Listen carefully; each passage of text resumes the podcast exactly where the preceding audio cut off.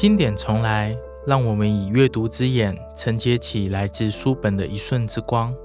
欢迎收听朱家汉书评《经典重来》，我是朱家汉。这一季的节目，我将介绍十本值得重读的经典文学与我们的当代对话。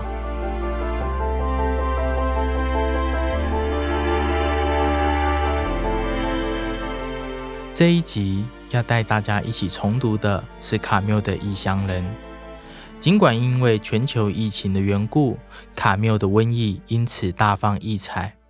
然而，当我们重新想到卡缪的时候，第一时间所想到的总是卡缪的《异乡人》。光以二零二零年上半年来看，就有商周、麦田、新语等三家出版社重新出版或重新翻译《异乡人》。不仅如此，加上二零一九年无尽文化出版的获得巩固和首部小说奖的卡梅·达伍德《异乡人》翻案调查。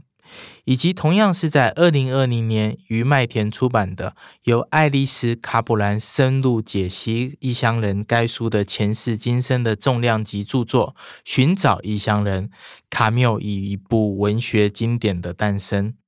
八十年前出版的《异乡人》能如此一再的重返书市，作为读者，除了重新阅读之外，我们也可以思考，究竟我们可以怎样来阅读？《异乡人》是怎样的一本书呢？一九三七年，他在笔记本上写下最初的构想：一个曾追求过着正常人生的男人，突然发现，至于人生，他一直是个异乡人。或者是他在一九五五年美国版的《异乡人》当中所阐述的小说核心概念：在我们的社会，所有不在母亲葬礼上哭泣的人，都可能被控死刑。这两种说法似乎透露卡缪的双面性：一方面属于个人的荒谬，另一种是世界的荒谬。个人的荒谬之处在于意识与自觉，世界的荒谬在于它从来不需被思索，如此的密不透风。事实上，熟知卡缪的思想，会知道他的荒谬同时是这两者。像他在《薛西佛斯的神话》这本与《异乡人》同一年出版，也同样在卡缪心中设想为荒谬主题的文论里面说道：“荒谬诞生于人类的呼喊与无法理解的世界的沉默两者之间的相遇，或者是这样说，荒谬是渴望的精神与令人失望的世界之间的离异。”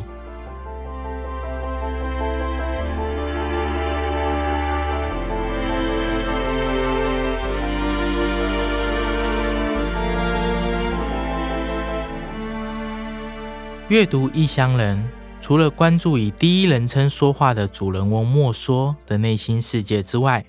其实，在阅读当中也不能不注意外在世界的客观冰冷。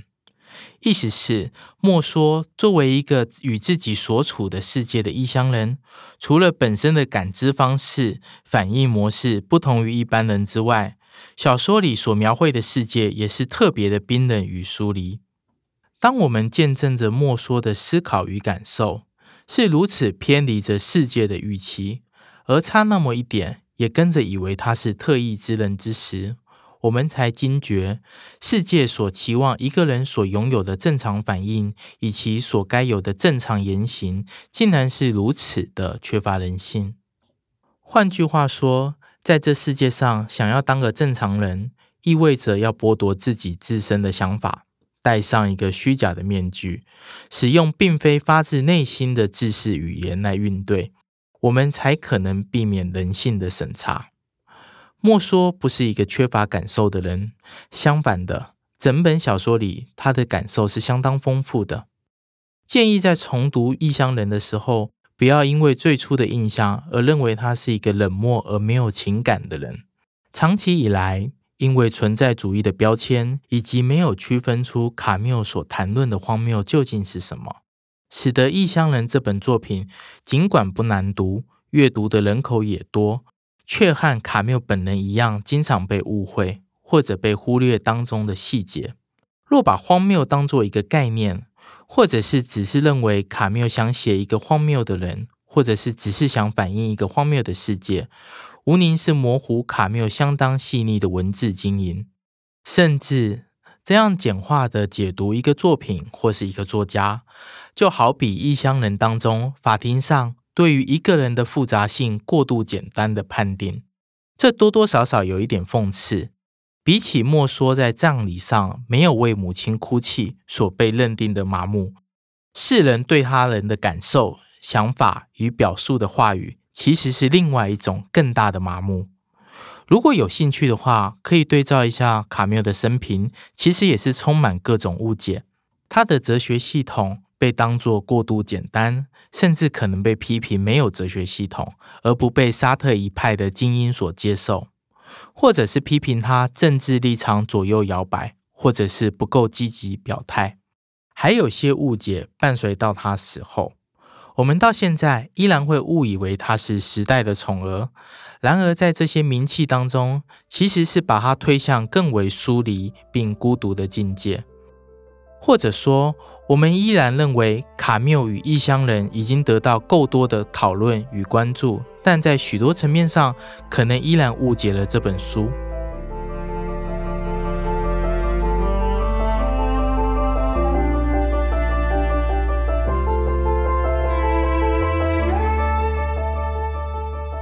回到正题，重读卡缪这件事，首先要做的是保持某种谨慎。至少我们要提醒自己，保持着某种清醒，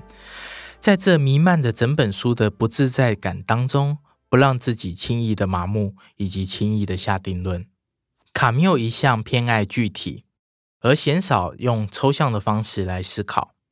他曾在杂记里写道：“人都是透过影像才能思考的，所以要从事哲学，应该要去写小说。”异乡人的莫说，面对着外面的世界，其实极为敏感，只是因为过度敏感，而且难以表述，才被当作一个冷漠的人。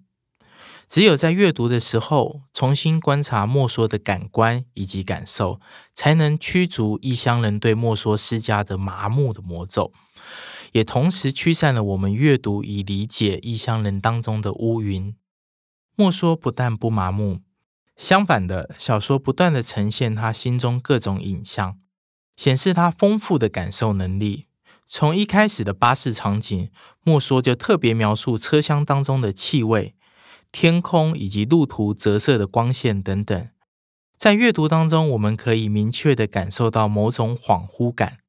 以及一种难以言喻的不真实感。这种不真实感矛盾在于，其实是这一切太过真实。我们的生命当中或多或少也经历过类似的经验，因为降临在我们身上的事件，尤其是灾难，因为它太过真实，反而让我们有不真实的感觉。面对的这个让人感到不真实的、过于真实的世界，其实我们最诚实的表现，往往是无言以对。这样，我们其实可以稍微了解莫说的情境，或者是某些细节。虽然没有表露情感，却有某种抒情在。在母亲下葬前的守灵夜，莫说感受到天气温和，而且因为咖啡而感到身体温暖。而这个时候，他闻到门外夜晚与花的味道。这里的感官如此温柔细致，陪伴着守灵的漫长夜晚。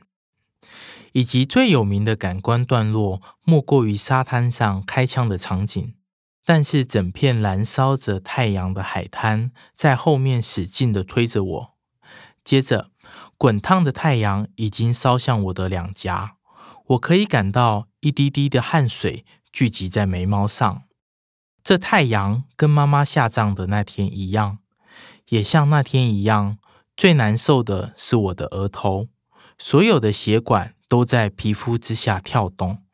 这无法承受的灼热让我又向前迈了一步。最终，阿拉伯人没有起身，但他抽出刀子，在阳光下向我亮了出来。阳光从钢刃上喷射而出，如同一把亮晃晃的长刀向我的额头刺来。在这瞬间，天旋地转，大海吐出一股滚烫黏腻的风。一时间，天空似乎崩裂了，向大地喷洒着火苗。然后扣起了扳机，敲响了地狱的钟声。在法庭上，莫说为自己辩解时，他说他射杀的原因是因为太阳。这过于真实的感受，以及卡缪从葬礼以来一切的细节描述，在这小说最核心的场景之中，把张力拉到最大。即便从头读到此的读者，无论感到亲近或是疏远，对于莫说的感受与反应，也许可能有个共识。无论是从莫说的内心状态解释外在的事件，或者是从外在的条件去探究莫说的心灵，都会感到某种断裂，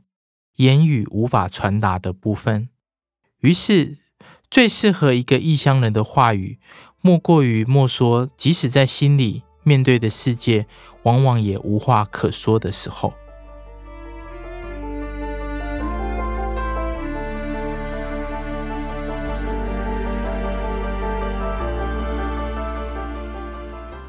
异乡人的重读价值，也许就在这里。卡缪透过莫说与莫说所感受的世界，探问的其实是最本质关于人的问题。许多时候，这样的探索容易走向抽象，甚至过于简单而且武断。但卡缪却相反，正因为思考的是本质的问题，才不应该过于武断而抽象。异乡人的表面虽然简单，却提供了不简单的思索可能，让我们知道，深入的思考未必要是形式上的繁琐，或者是系统的抽象才能深刻。异乡人其实不需要过度的解读，因为卡缪提供了每一个细节，让读者可以任意停留，去感受、去理解，但不需要有个标准答案。确切来说，卡缪在异乡人当中成功塑造了一个极为特殊又能让每个人进入的情境，在这情境当中意识到荒谬。我们今天知道卡缪一生的主题还有反抗与爱，不过在异乡人当中意识到荒谬，不仅是蕴含一切的起点，也似乎是永恒的回归点。这样的意识本身就是反抗。也可能是卡缪来不及说的追求爱的基础。下一集朱家汉书评经典重来，我们将讨论杨波多兹基的《萨拉格萨手稿》。